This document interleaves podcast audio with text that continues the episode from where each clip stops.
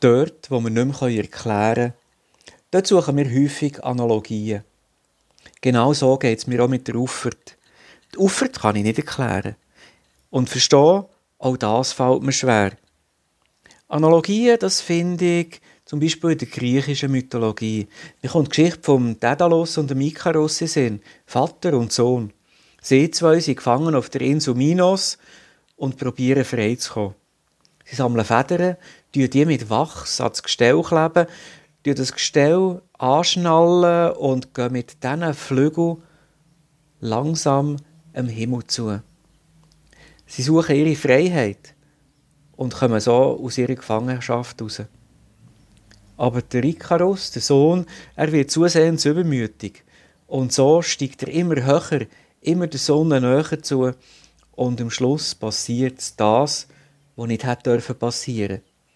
Das Wachs fängt an schmelzen, die Federn lösen sich, der Ikarus stürzt am Schluss ab.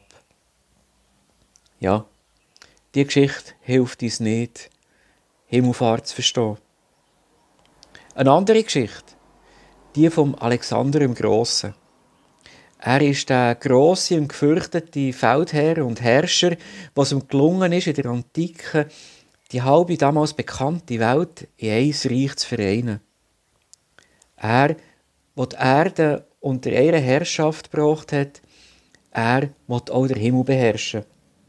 So fährt er vier Greifen, kettet sie an ein Gestell, haltet einen Köder vor und sie, die nach dem Köder greifen oder schnappen, sie fangen an flattern und tragen das Gestell mit dem Kaiser auf in die Höhe vom Himmel. Das gefällt den Göttern gar nicht.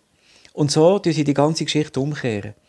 Sie machen, dass die Greifen zwar meinen, sie fliegen in den Himmel, fliegen aber nicht in Richtung Erde.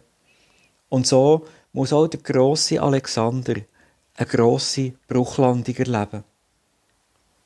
Auch diese Geschichte, zwar eine Analogie, wie wir sie auch in der Kapitell im Münster von Basel wiederentdecken, mal längstens nicht das Ereignis von Ufert erklären. Und so finden wir uns in diesem Fall wahrscheinlich wieder in der Rolle der Jüngerinnen und Jünger von damals, in den Himmel aufschauen, das weite Blau bestaunen mit den Wolken, die dran vorbeiziehen und nur können hinten nachschauen. Staunend, fasziniert, aber nicht wirklich verstehend. Was bleibt denn zurück? Jesus ist in den Himmel gefahren, aber das unter seinem Segen. Und unter dem haben die Jüngerinnen und Jünger wieder neu aufbrechen auf ihre Wege durch das Leben, durch die Welt. Ja, so können wir Himmelfahrt vielleicht auch einordnen. Nicht wirklich verstehen, geschweige denn erklären, aber mit dem Blick in die Weite vom Himmel irgendwie erleben.